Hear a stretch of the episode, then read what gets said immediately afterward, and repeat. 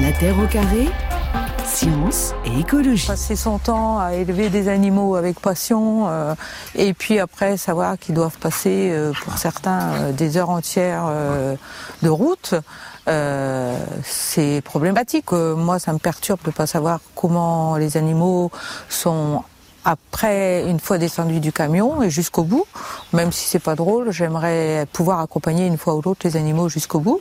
La voix de l'éleveuse de cochons Odile Dorchy, extrait d'un reportage de France 3 Normandie, c'était en 2019. Est-ce qu'un nouveau modèle pour l'abattoir est possible dans notre pays? On en parle donc avec vous, Émilie Janin et euh, Thomas Leroux. Euh, Émilie Janin, donc je le disais, vous êtes la fondatrice du Bœuf Éthique, le seul abattoir pour le moment hein, en France, euh, qui a donc commencé en août dernier. Racontez-nous d'abord quel est votre euh, abattoir mobile. Ouais, quel est votre parcours euh, exactement avant d'en arriver justement à la mise au point euh, de cet abattoir? Alors, euh, je vais pas faire toute ma vie, mais en tout cas, pendant 16 ans avant, j'étais éleveuse. Euh, j'ai repris la ferme d'élevage euh, de mon père avec mon frère euh, il y a 16 ans à peu près, et on avait une activité de vente directe à la ferme. Et donc, on travaillait beaucoup avec un abattoir de proximité. Et comme beaucoup d'éleveurs sur le terrain en France, euh, la problématique de la fermeture des abattoirs de proximité se pose à nous régulièrement quand on fait de la vente directe, parce que contrairement aux produits végétaux, que ce soit des céréales, des légumes, des fruits, euh, la viande euh, a ce site particulier que pour être mise sur le marché, elle doit passer par un outil qui est agréé par les services de l'État, sans quoi on n'a pas le droit de la mettre en marché. Et donc nous, euh, cette fermeture des abattoirs, c'est un gros stress, non seulement parce que potentiellement s'ils ferment et qu'ils sont plus loin, on n'a pas accès, on ne sait pas ce qui s'y passe, mais potentiellement aussi, on n'a pas la possibilité de vendre tout simplement nos produits et nos animaux. Ça, c'est un phénomène vraiment que vous observez, cette fermeture des abattoirs de proximité là en Ah ce moment en France. très net, ouais. Mm. Ouais. Et pourtant, j'estime pas être une très très ancienne agricultrice. Et Mhm. donc, euh, voilà, euh, en 16 ans, moi, j'en ai vu sur ma sur ma région au moins 5 fermés, quoi. Et donc, euh, il y avait vraiment cette crainte et cette boule au ventre de dire, et si celui avec lequel je travaille ferme, comment on fait? Et, et voilà, il n'y a pas de réponse. Quoi. Donc vous avez voulu anticiper finalement cette, euh, cette fermeture. Vous êtes toujours éleveuse euh, aujourd'hui. Vous Oui. avez combien d'animaux exactement? Euh, on a 80 vaches allaitantes, ça veut Ouais. dire qu'il y a à peu près 200 bovins à peu près sur la ferme tout le temps. Quoi. Et vous êtes en bio? On est en bio, hein, ouais. vous, vous travaillez avec votre frère. Mhm. Et alors cette idée, vous l'avez eue où Comment Dans quelles circonstances Alors cette idée, euh, on l'a pas eu. euh, oui, euh, elle n'est pas venue un- une nuit en rêvant comme ça. C'est juste qu'on m'a parlé d'un abattoir mobile qui existait en Suède. Euh, C'était Franck Ribière, qui est un réalisateur de films, qui avait fait un film qui s'appelle Steak Révolution, qui nous suivait Ouais. pour un autre projet chez nous par rapport à la, notre façon d'élever les animaux, justement, qui viennent valoriser. Nous, on, on a beaucoup de prairies naturelles et on n'a rien inventé de mieux qu'un herbivore, donc des vaches, pour valoriser les prairies naturelles. Et lui, il m'a parlé de cet abattoir mobile qui existait en Suède. Mais je ne voyais pas du tout comment on pouvait faire ça en respectant les normes sanitaires. Et donc, il m'a emmené. Et quand on est revenu, enfin, c'était tellement subjugant que j'ai dit, en fait, c'est impossible que je continue à élever des animaux sans essayer de le faire en France. Et voilà comment c'est parti. Vous allez nous expliquer de quoi il s'agit exactement, ce qu'est Mhm. un abattoir mobile, puisque je le disais, vous l'avez mis en place. Euh, Thomas Leroux, avant d'aborder cette, euh, cette question, c'est intéressant justement de, de convoquer un peu l'histoire hein, pour comprendre comment ont évolué d'abord nos pratiques, notre perception de la mise à mort euh, des bêtes. À quel moment apparaissent les premiers abattoirs en France d'abord? Alors, bah, en fait, des, abattoirs, euh, bah, il en existe depuis toujours. En fait, à partir du moment où on consomme de la viande, mais pendant très longtemps, cet abattage était dans les mains des bouchers qui vendaient euh, la viande qu'ils abattaient eux-mêmes. Donc, euh, ils faisaient venir le bétail euh, à pied, puisque évidemment les conditions de transport euh, Mhm. n'étaient pas celles d'aujourd'hui. Dans la Pas- boucherie, donc directement? Directement dans la boucherie. Et euh, en fait, euh, de- derrière l'étal du boucher, il y avait euh, bien souvent ce qu'on appelait une bouverie, c'est-à-dire euh, une petite, une sorte d'étable où les bêtes euh, restaient avant d'être abattues, et puis un échaudoir qui était la pièce euh, d'abattage proprement dite, euh, et puis ensuite euh, toute une série d'équipements euh, logistiques pour euh, justement évacuer les tous les tous les restes en fait de bah, de la bête qui a été euh, mise à mort. Mais ça, on parle de quelle époque à peu près quand même hein, euh, Où ça, où ça peut-être commencé à s'organiser, on va dire alors? Alors bah, pendant très longtemps, c'est la corporation des bouchers ou les corporations de bouchers qui ont en main cette euh, cette industrie de l'abattage, enfin cette industrie ou cet artisanat de l'abattage. Mm. Euh, Quel et siècle? euh, ben 18e, enfin de- depuis le Moyen Âge en fait. Hein, euh, et d'ailleurs ça perdure très longtemps parce que même en Grande-Bretagne, euh, les bouchers jusqu'à la fin du 19e siècle abattent les propres euh, bêtes dont ils vendent la viande en fait. Hein. Alors en France, les premiers abattoirs publics, on va dire, commencent à apparaître au 18e siècle dans quelques villes telles que Moulins, Dijon, euh, Laval, Tours. Donc on a déjà Mais- une évolution là dans Une les petite pratiques évolution, oui, Ouais. mais ce sont des petits abattoirs et euh, la, la grande mutation en fait qui apparaît, c'est à Paris, euh, puisqu'à partir de 1810, il est décidé que euh, 10 abattoirs publics vont être construits. abattoirs dans lesquels les bouchers vont devoir se rendre pour abattre les bêtes en fait. Donc les bêtes viennent toujours à pied hein, de des plaines environnantes de la campagne, mais au lieu d'aller directement dans les étaux de boucher ou les étals de boucher, elles vont les bêtes vont se rendre dans les mmh. abattoirs. Il faut savoir que en 1800, hein, pour situer un mmh. petit peu le curseur, euh, il y a environ 300 bouchers euh, qui abattent euh, environ 500 000 bêtes par an. Oui, c'est beaucoup. Euh, donc moutons, enfin 80% de moutons et 20% euh, de, de, bovins. Et la Villette fait partie de ces lieux dont, dont, alors, la Villette, vous justement Non, parce que les premiers, alors les premiers abattoirs, bon bah la Villette c'est encore un village de banlieue en 1800 en fait, mmh. euh, et les premiers abattoirs, les cinq premiers abattoirs urbains qui ont été construits, ils ont été construits d'ailleurs dans la ville, hein, pas hors de la ville, mais dans la ville parce que il y avait aussi cette question de la fiscalité, de la question de l'octroi, et donc pour les pour les autorités locales, c'était une source de revenus en fait. Chaque bête qui rentrait dans la ville était taxée en fait. Euh, et donc les cinq premiers abattoirs sont dans la ville. Ils sont au Faubourg du Roule, donc pas loin des Champs-Élysées, à Montmartre. Ménilmontant, Popincourt, Villejuif en fait. Villejuif c'est le boulevard de l'hôpital, c'est euh, anciennement le lieu dit Villejuif. Et puis à Grenelle, dans la ville. Et, à quel moment on commence vraiment à délocaliser pour le coup les, abattoirs et à, à les sortir du, centre-ville Alors la grande mutation c'est la question du transport toujours. Donc mm. là on revient à la question de l'abattoir mobile euh, parce que euh, jusqu'au milieu du 19e siècle le bétail rentre dans la ville et rentre dans les dans les échaudoirs en fait ou les, les ce qu'on appelait les tueries puis ensuite donc les abattoirs à pied Mhm. sur pattes. Euh, et ensuite, avec l'organisation des chemins de fer, ça change radicalement en fait la façon de faire transporter les bêtes parce qu'on peut les faire venir de beaucoup plus loin. On les fait venir en wagon et euh, de fait, on imagine de concentrer en fait les lieux d'abattage au niveau des terminaux euh, ferroviaires. D'où la Villette en fait, puisque la Villette, ça a été un nœud ferroviaire dans Paris après les années 1860 et la Villette, le grand abatteur de la Villette ouvre en 1867. Mais c'est plutôt pour des raisons économiques ou pour des raisons sanitaires, tout ça, tous ces regroupements? tout, tout se mêle en réalité. Euh, la raison invoquée par les pouvoirs publics, c'est une raison d'hygiène publique. Euh, jusqu'alors. Donc, bon, il y avait la question. Alors, il y a la question, euh, premièrement, de euh, de, de l'évacuation de nos vues de l'abattage, puisque mmh. comme l'abattage était réalisé dans la ville, mmh. bah, il y a des passants qui le voyaient, ça faisait partie de la vie quotidienne. Donc, il y a une espèce de de sensation vis-à-vis de la mort qui qui semble devenir de plus en plus intolérable. il y a aussi la question de l'hygiène publique, puisque abattre une bête, c'est euh, c'est beaucoup de sang, c'est sont toutes les dépouilles, les peaux, les cornes, les pattes, euh, les viscères, mm. les tripes, etc. Et donc pour des pour des raisons d'hygiène publique, en tout cas, c'est le discours qui est qui est invoqué. Mm. Euh, l'abattage se réalise de plus en plus dans des abattoirs où justement même des, des des murs très hauts sont construits, euh, c'est clôturé un peu comme une prison. La visibilité, euh, vraiment. Hein, exactement, c'est la visibilisation de la mort qui est qui est invoquée. Euh, en, en, réalité, il y a aussi des arguments économiques euh, qui fait que euh, ben, on, on, ça peut permettre de gagner des coûts d'abattage, en fait, de les concentrer dans un même lieu. Et il y a aussi surtout la gestion des déchets qui va être reprise en main par des entrepreneurs. Et là, on rentre dans le, le système de l'économie capitaliste de, du déchet, puisque avant c'était les bouchers qui traitaient directement avec les tanneurs, avec euh, les, les fabricants d'huile d'éclairage, etc., les fabricants de colle.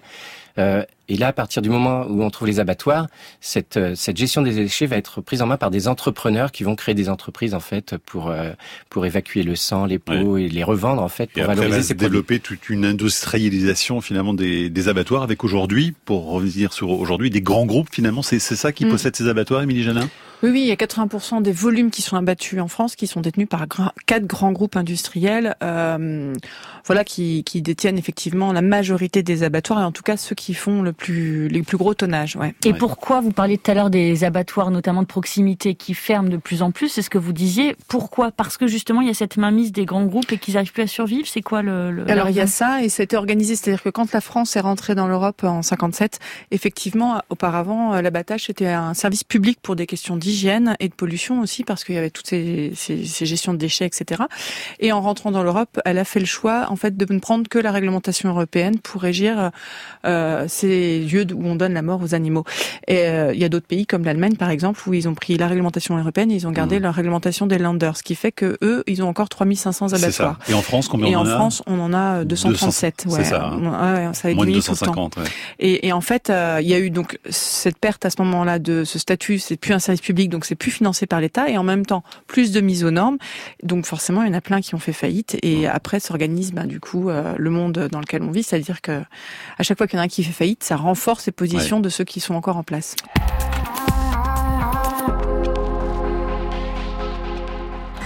Là, on montre clairement au travers de ces images qu'il n'y a rien qui est sous contrôle. C'est montrer aussi euh, tout le mensonge qui est autour de la mise à mort des animaux. Quoi. Non, ça se passe pas euh, euh, tranquillement. Les animaux arrivent pas en file indienne pour se faire tuer. calmement, on va les endormir. On utilise le mot étourdir, qui est un mot doux, au lieu de dire, ben non, on leur envoie des décharges électriques, on leur, on leur explose le crâne, on les gaze tous ces mots-là sont pas employés. On essaye de nous faire croire que tout se passe euh, le mieux possible, dans le meilleur des mondes, que tout est mis en œuvre pour que ça se passe le mieux possible pour les animaux. C'est pas vrai. La voix de Brigitte Gauthier de l'association L214, c'était en 2016 au JT de France 2. Alors justement, est-ce qu'on peut faire évoluer les pratiques autour de l'abattage des animaux? On en parle avec euh, vous, euh, Thomas Leroux, historien, et Émilie Janin, éleveuse. Est-ce que, d'abord, Thomas Leroux, les abattoirs se trouvent clairement aujourd'hui à un tournant de leur histoire? C'est compliqué à, dire évidemment. Euh, Vous qui avez le regard sur tout ce qui s'est passé depuis longtemps. Bah, des tournants, il y en a eu plusieurs en réalité, donc on est sans arrêt euh, dans des dans des évolutions et des bifurcations euh, qui sont possibles. moi, la réalité contemporaine, je la connais pas forcément très très bien. Donc, Mais vous l'observez quand même. Est-ce qu'il y a quelque chose qui qui semble émerger là-dedans dans, dans la façon dont la société s'empare de ce sujet? Oui, bah alors, bah, ce sont des thèmes qui reviennent de façon récurrente en réalité, parce que la question de la mise à mort ou de, de la souffrance animale, elle, est, elle existe depuis euh, depuis très longtemps. Il y a la question aussi de la qualité de la viande, en fait, euh, que le consommateur réclame, mhm. et, euh, et, on note notamment bah, sur la question de l'éloignement des abattoirs dont on a parlé et leur industrialisation, qu'en fait, il y avait une peut-être une opposition des bouchers parce qu'ils perdaient leur leur pouvoir sur sur sur leur métier, mais les consommateurs également étaient relativement contre. Eux, ce qu'ils voulaient, c'était pouvoir manger la viande d'un animal qu'ils avaient vu vivant euh, juste avant. Et ils pouvaient, ils voulaient être sûrs que en fait la viande qu'ils mangeaient était fraîche mmh. et euh, qu'elle provenait aussi d'un animal qui avait été abattu par un boucher qu'ils connaissait. Donc il y avait un système d'interconnaissance qui garantissait en fait euh, la traçabilité, une, une forme de traçabilité mmh. immédiate et quotidienne en fait. et donc bah là, l'évolution contemporaine, elle est globalement à l'encontre de celle-ci en fait puisque même si il y a cette cette quelques alternatives d'abattage euh, comme celle que développe Émilie, euh, au plus près de l'éleveur par exemple, etc. Globalement, on est toujours dans un système où il y a toujours plus de concentration euh, des abattoirs euh, dans, dans, le monde. Avec des animaux qui viennent de très loin, hein, qui font parfois des, des centaines, voire des mm. milliers de kilomètres. Émilie Janin, comment travaille un éleveur avec l'abattoir? Parce que tout est réglementé. Explique-nous en quelques mots qu'on comprenne bien. L'animal doit être abattu avec un agrément particulier. Comment ça marche mm. Alors nous, on a un agrément exactement comme n'importe quel abattoir euh, en France. En fait, on est soumis à la même réglementation. Et donc tous les, nous concrètement, les éleveurs avec qui on travaille, on a contractualisé avec eux, on a ça nous permet d'avoir un planning d'intervention. Euh, Là, vous parlez pour votre abattoir pour notre hein. abattoir, mais un éleveur en général, avant même d'aller sur votre ah, terrain. Euh, bah, en fait, il choisit pas forcément. Euh, dans 80% des cas, en fait, il choisit pas où où ira son animal, parce que dans 80% des cas, il va vendre dans ce qu'on appelle une filière longue, c'est-à-dire qu'il va aller euh, vendre à un maquignon ou une coopérative qui elle-même aura vendu la carcasse à un chevillard. C'est celui qui va travailler les carcasses, euh, les dégrossir, les envoyer potentiellement à Rungis etc. Et puis ensuite, ça, ça sera euh, envoyé dans des abattoirs. Mais les éleveurs, la majorité du du temps, découvrent l'abattoir dans lequel leurs animaux sont abattus sur le ticket de pesée qui leur arrive avec euh, le règlement, mais des semaines après. Ils le décident pas, Et est-ce que tous les abattoirs, euh, si on reste sur la France, est-ce que tous les abattoirs sont censés respecter exactement les mêmes méthodes, le même fonctionnement, euh, les mêmes normes et les mêmes règles? Alors oui, on est tous soumis, ils sont tous soumis à la même réglementation. mais par exemple, bah que ce soit pardon abattoir de proximité ou même abattoir plus plus oui. éloignés Oui, oui, oui. On est tous soumis à la même réglementation. Ce qui va différencier et cette réglementation, elle nous oblige à des résultats, mais pas à des moyens. Ça, c'est important de l'avoir en tête, c'est que la réglementation européenne apporte, nous oblige à, avoir un, à atteindre un objectif de qualité de viande, microbiologique, etc. Mhm. Et pas forcément à des moyens. C'est pour ça que nous, on a réussi à le faire avec du mobile aussi. Mais pardon, je parlais au, niveau de la méthode, en fait. Est-ce que, euh, en gros, un, si je prends une vache qui rentre dans un abattoir, ou que ce soit en France, elle va être tuée exactement de la même façon, dans les mêmes délais, avec euh, le, ah non. Alors, elle va être tuée avec euh, effectivement le même outil mais c'est pas de la même manière. C'est-à-dire que, par exemple, si euh, si on compare, d'ailleurs, il, y a une expérimentation en cours là d'évaluation entre pour évaluer la différence entre les abattoirs mobiles et les abattoirs classiques. Et en fait, euh, ben nous la différence, elle se passe dès la sortie de l'animal de son parc ou de son pré. Euh, il va, nous, il va se passer une minute trente entre le moment où elle sort du pré et le mmh. moment où elle va être abattue. Et puis dans le, dans le schéma classique, ben en fait ça, on ne sait pas combien de temps ça dure concrètement. C'est quoi la distance moyenne parcourue par un animal euh, pour aller à l'abattoir Je crois que ça a été évalué. Je crois que c'est 400 km. Ouais, ouais, ça, je crois que c'est minimum ça. Ouais, mmh. Ce qui est long hein, quand c'est en camion, parce que les camions roulent à 80 km/h. Donc. Euh, et alors, pardon, juste une précision. On parlait de 250 abattoirs en France aujourd'hui. C'est pas pour tous les animaux. Hein. Non, ça c'est pour les ongulés. Uniquement. Hein. Domestiques. voilà. On, oublie toute la volaille. la volaille n'est pas dedans, exactement. C'est-à-dire que vous, éleveurs, je rebondis sur ce que vous disiez, euh, avant que vous ne fassiez évidemment votre abattoir mobile, mais vous arrivez avec votre camion, avec euh, vos vaches, vous les laissez, entre guillemets, à l'entrée de l'abattoir, mhm. et après, en fait, vous ne savez plus ce qui se passe. Bah, en fait, les seuls éleveurs qui savent comment ça se passe, c'est ceux qui font de la vente directe ou qui vendent à un boucher. Mais ça, ça représente, euh, voilà, ce que je vous disais, à peu près 20% du, du volume mhm. qui est abattu et travaillé en France, quoi. C'est pas la majorité. La majorité, c'est les filières longues qui nous échappent et qui partent dans le conventionnel, quoi. On prendra le temps dans la seconde partie de l'émission de décrire exactement comment se passe justement euh, la mise à mort mm. avec l'abattoir mobile hein, que vous avez développé donc depuis le mois d'août. Émilie Janin, euh, juste un mot encore sur L214 qu'on entendait tout à l'heure, avec évidemment ces vidéos qui ont marqué beaucoup de gens puisqu'ils ont fait pénétrer les caméras à l'intérieur des abattoirs. Est-ce que vous avez le sentiment que ça a complètement changé la perception qu'on peut avoir justement avec l'acte de mise à mort? Ah, euh, en tout cas, euh, enfin oui, en tout cas oui, oui, ça a le mérite de mettre ce sujet-là, euh, euh on va dire je sur vois la dubitatif quand même. Bah, C'est-à-dire que euh, je pense que, bah ouais, je, je pense pas que c'est changer les pratiques en tant que telles. Euh, au pire, ça ça contribue à faire fermer des abattoirs, mais ça n'a pas changé forcément les pratiques dedans. Le seul changement qui a pu avoir, bon bah c'est nous qui avons mis en place un abattoir mobile, mais sinon ça se passe grosso modo de la même manière qu'avant, quoi. Mais c'était important de montrer, pardon, ouais, ces, ces images, non? Plus attention quand même à, dans les directions de ces abattoirs. Peut-être qu'ils se disent attention, il faut pas qu'on fasse n'importe quoi, sinon on va se faire choper. Mais en fait, euh, le problème c'est pas tant de l'attention, c'est le problème des cadences. Quand on fait 300 bovins dans la journée ou 500 bovins dans la journée et que l'opérateur il a 30 secondes ou 50 secondes pour faire un geste et qu'en fait on est dans une usine, c'est-à-dire que nous on n'a pas de chaîne, mais quand on parle de la chaîne d'abattage, c'est comme dans une usine de voiture, c'est-à-dire que c'est une chaîne qui est cadencée et qui avance toute seule, quoi. Et donc l'ouvrier est de ce fait mis dans ce schéma-là. Et c'est ça qui est maltraitant, tant pour l'ouvrier que les animaux. Thomas Leroux, on parlait de l'invisibilité tout à l'heure des, abattoirs. Précisément, l'apport de L214, ça a été de visibiliser les choses, hein, de les montrer vraiment. Bah, tout à fait, parce qu'en fait, euh, dans les abattoirs, euh, sinon on ne sait pas ce qui se passe en réalité. Hein. Euh, on peut le, le, le, trouver à travers des archives, à travers la littérature, mais dans, dans, le temps présent, en fait, c'est très, très compliqué de, de mmh. rentrer dans un abattoir. Euh, sur la mise à mort et on parlait des cadences. Euh, euh, finalement, c'est intéressant parce que le, la, la, question de l'abattoir renvoie aussi à la question de l'industrialisation en, de façon beaucoup plus large et même des processus comme le travail à la chaîne. Mhm. euh, ou la, la, taylorisation du travail euh, au tournant des années 1900, en fait, en fait, elle a été euh, l'idée euh, vient des abattoirs et en particulier de l'abattoir de Chicago, euh, c'est-à-dire le premier grand abattoir avec des milliers de bêtes tuées tous les jours, qui était soumise à des cadences mhm. et un travail à la chaîne. Et les, les ouvriers, c'était plus des bouchers en fait, c'était des ouvriers qui tuaient les animaux, mais qui étaient soumis au, en fait au rythme de, de la machinerie. et le travail à la chaîne en fait provient justement des abattoirs et non pas de l'industrie textile ou d'industrie métallurgique, par mm. exemple. En février 2020, L214 révélait donc des images de mise à mort de veaux tournées dans l'abattoir euh, Sobval de Dordogne. Écoutons Sébastien Arsac, le porte-parole de l'association, commenter ces images. Ici, vous voyez, il n'y a aucun contrôle. Il est retourné, il continue encore à respirer, alors que normalement, il devrait être laissé encore immobilisé. Donc là, on voit très bien, hein, c'est incontestable. La respiration, elle est là. Et euh, donc là, il n'a une patte coincée, donc ça montre aussi que l'immobilisation n'était pas complète. Et il est relâché, la porte s'ouvre, et il est, envoyé sur la chaîne, encore conscient et encore euh, sensible. Ça veut dire que c'est euh, des animaux qui ont la gorge tranchée et qui, se voient mourir en fait. Hein, c'est une agonie qui est prolongée.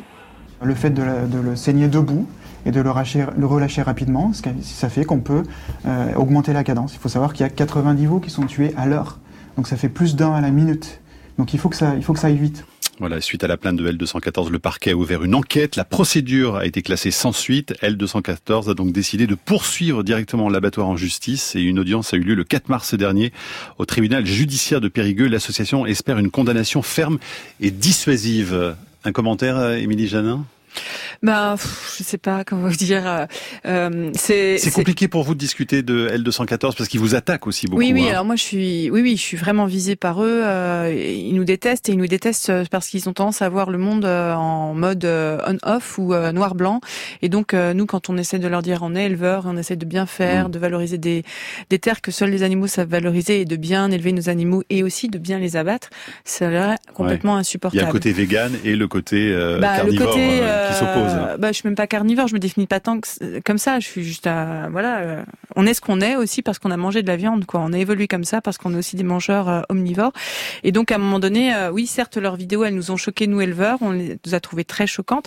Mais j'ai envie de dire, et alors, qu'est-ce que ça a permis de faire? À part faire fermer plusieurs abattoirs Et la conséquence de ces fermetures d'abattoirs, c'est que les animaux font encore plus de kilomètres et sont encore plus soumis à des cadences parce que dans les abattoirs qui restent, on fait encore plus d'animaux. Ah, donc vous dites c'est encore pire finalement. Le fait d'avoir révélé ces images, c'est encore pire. Ben, en tout cas, euh, pour l'instant, euh, à moins de nous soutenir euh, d'autres alternatives comme on porte, pour l'instant, c'est les conséquences directes, quoi. C'est les fermetures d'abattoirs. Bon, en tout cas, vous mettrez pas Frédéric Gatt d'accord avec vous, puisqu'il nous écrit sur franceinter.fr la solution à l'abattage industriel ou autre, ou autre c'est manger vegan.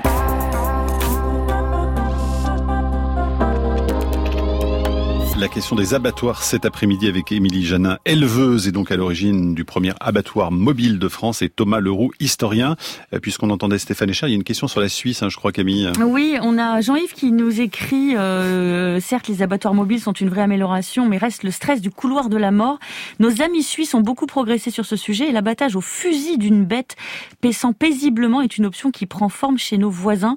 Zéro stress et qualité de viande optimale, nous écrit Jean-Yves. C'est vrai ça? Il y a des éleveurs qui vont il y a quelques cantons en Suisse qui ont autorisé quelques éleveurs à pouvoir le réaliser. La condition sine qua non pour pouvoir le faire, c'est d'avoir un abattoir qui accepte les carcasses pour faire la saignée et toutes les opérations à proximité, ce qui n'est pas le cas en France.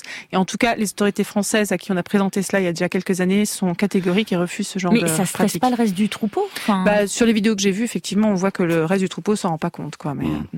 Émilie Janin, décrivez-nous votre abattoir mobile. On va passer sur euh, toutes les péripéties. C'était très long mmh. hein, pour vous. Ça a été plus de cinq années, je crois. Oui, hein. ça, vous avez réuni un million cinq pour devenir vraiment un mmh. abattoir opérationnel. Ça ressemble à quoi alors cet abattoir mobile? Bah, C'est trois gros, mmh, trois gros camions, des semi-remorques en fait.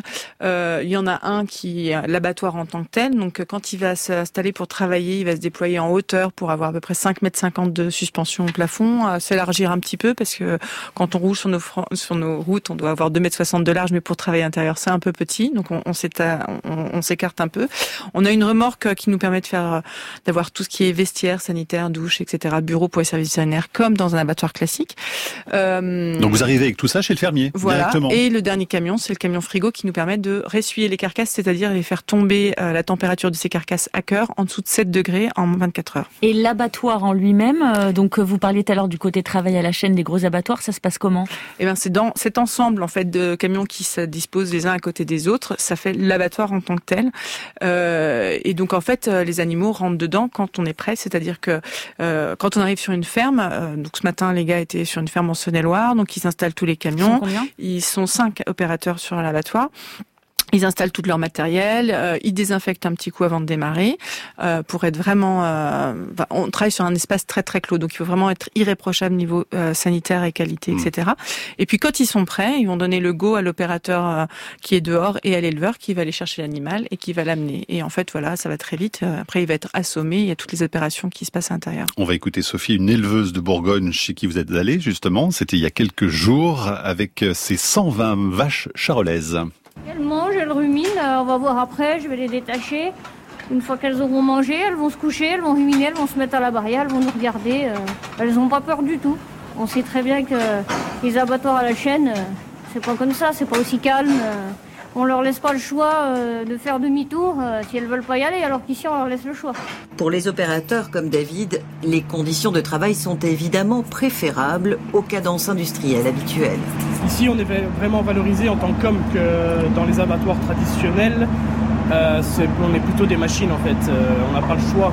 Il faut, être au travail. On n'a pas le droit d'avoir mal. On n'a pas le droit d'être pas bien. Et ici, on a vraiment le temps de faire les choses calmement, paisiblement, on est en relationnel directement avec les éleveurs, on est chez eux et ça, ça change tout. Voilà, hein, la voix d'un de vos opérateurs, euh, mm. Émilie Janin. Alors, on entendait justement Sophie, extrait de ce reportage d'Arte diffusé là en janvier, dire on laisse le choix aux bêtes de faire demi-tour. Comment il faut interpréter cette phrase exactement? Bah, ça nous est déjà arrivé euh, d'aller sur une ferme et que parce que voilà, on, est dans l'innovation quand même et ça peut arriver une fois euh, que les animaux stressent, etc. Nous, on dit aux éleveurs parce qu'on en a un certain nombre à abattre quand on se déplace.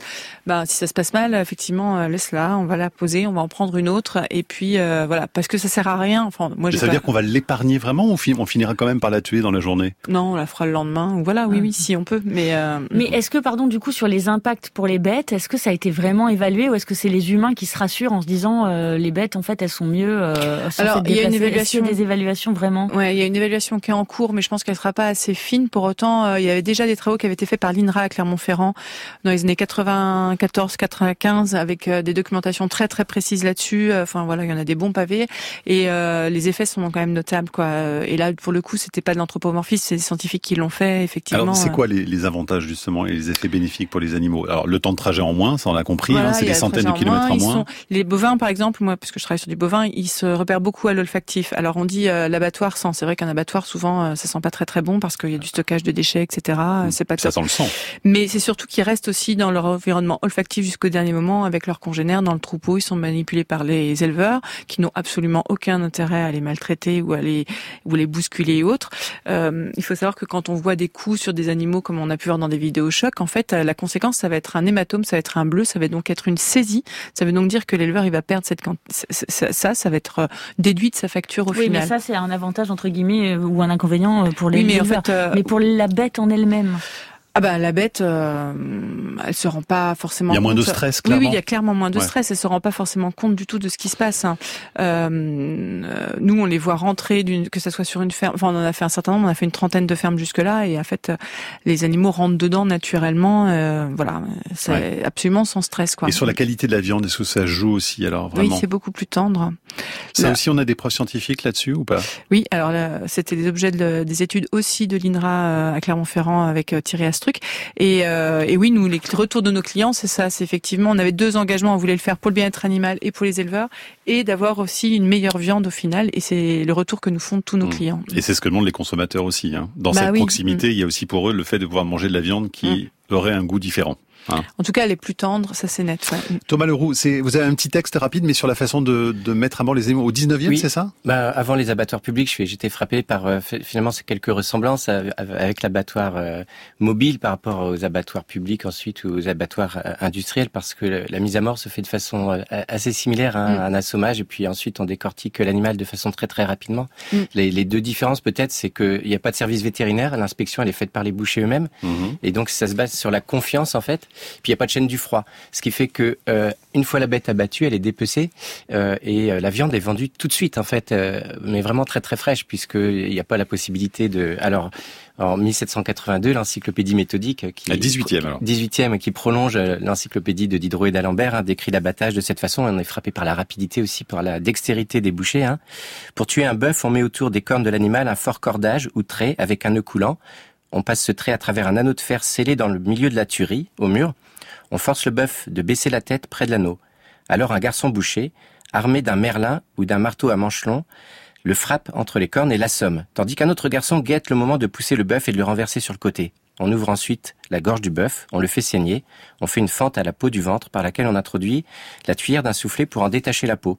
On enlève l'animal par le moyen d'une poulie, on le vide, on l'habille, c'est-à-dire qu'on l'écorche. On laisse égoutter le sang, on coupe les extrémités, on prend une hache pour fendre le bœuf par moitié et par quartier. Et ensuite, la viande, la viande elle est vendue. Et ça, les bouchers, les bouchers, avant de faire ça, ils doivent avoir une formation de 11 années.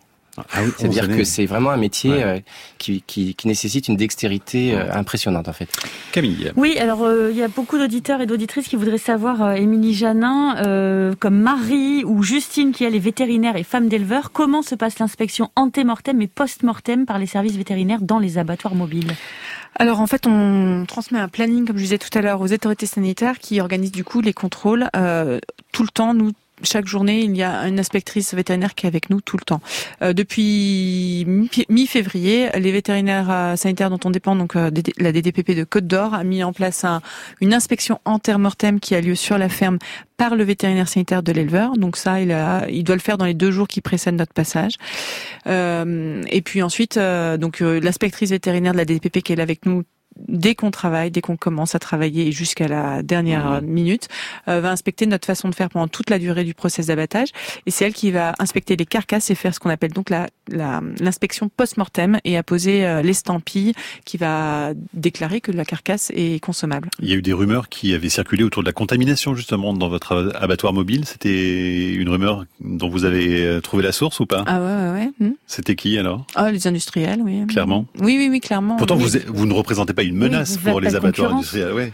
Ah non, absolument pas. Non, mais effectivement, euh, je pense que c'était en septembre où on a déjà dit oh là là, il y a des contaminations à l'extérieur sur leurs carcasses. Et Combien de bêtes concrètement avec votre abattoir mobile euh, en ce moment euh, Je pense qu'on doit être à 230, 240 là. Je me rappelle plus le numéro que j'ai lu tout à l'heure. Hein, oui, c'est pas grand chose. C'est vraiment petit. Euh, Samir écrit bravo madame pour cette réponse qui va dans le sens de la dignité animale. Guy Gurvan qui est paysan bio nous dit je soutiens à fond l'abattage mobile pour les bovins.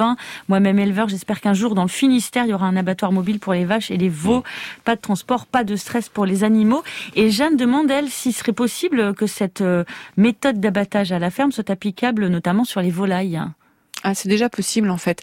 Euh, c'est pas la même, la même réglementation pour les abattoirs euh, de volailles, c'est une réglementation spécifique et il existe depuis longtemps en fait des tueries euh, qu'on appelle oui des tueries ou des abattoirs, des établissements dérogataires qui avaient des souplesses et qui permettaient aux fermiers de, de, pouvoir avoir un aménagement, un petit abattoir, une petite tuerie pour faire mmh. de l'abattage sur place de leurs volailles et les vendre sur le marché. Pour l'instant, vous ne pratiquez qu'en Bourgogne, hein, c'est ça? Oui. Et c'est quoi votre perspective donc là dans les années qui viennent? C'est de vraiment d'en développer beaucoup plus hein? Oui, oui. En tout cas, il y a une demande très très forte Elisabeth, chez les par exemple, nos euh, vétérinaires, elle est au pied du Larzac et elle dit Je suis très intéressée. Est-ce que je peux vous, vous contacter, Émilie Janin, si je veux lancer un projet? Ah oui, oui, qu'elle qu'elle m'appelle. je dis qu'elle essaye.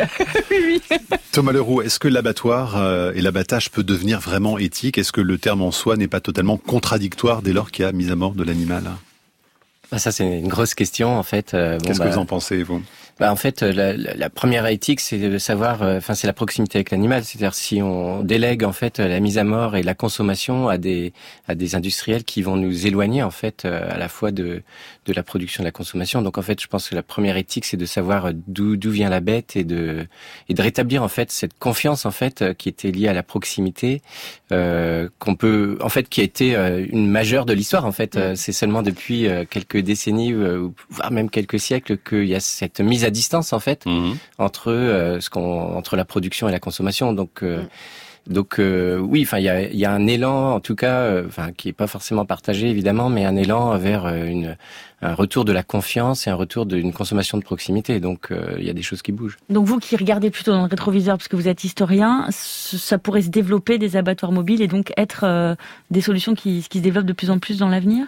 Bah, sur le papier, ce sont des solutions. Après, on voit bien qu'il y a des rapports de production et des rapports de force qui, qui contrarient en fait ces, ces, ces alternatives en fait, qui mhm. reprennent elles-mêmes des, des, des, choses qui existaient par le passé. En fait, il y a des récurrences comme ça qui reviennent, mais on voit qu'il y a des rapports de force et des rapports de production qui rendent les choses très mhm. compliquées malgré tout. Émilie Janin, la question de la consommation de la viande est centrale aujourd'hui dans la lutte contre mhm. le réchauffement climatique. Est-ce que vous avez aussi une réflexion euh, là-dessus?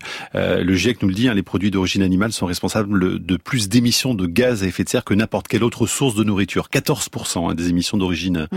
anthropique. Est-ce que vous avez un discours sur euh, cette question aussi?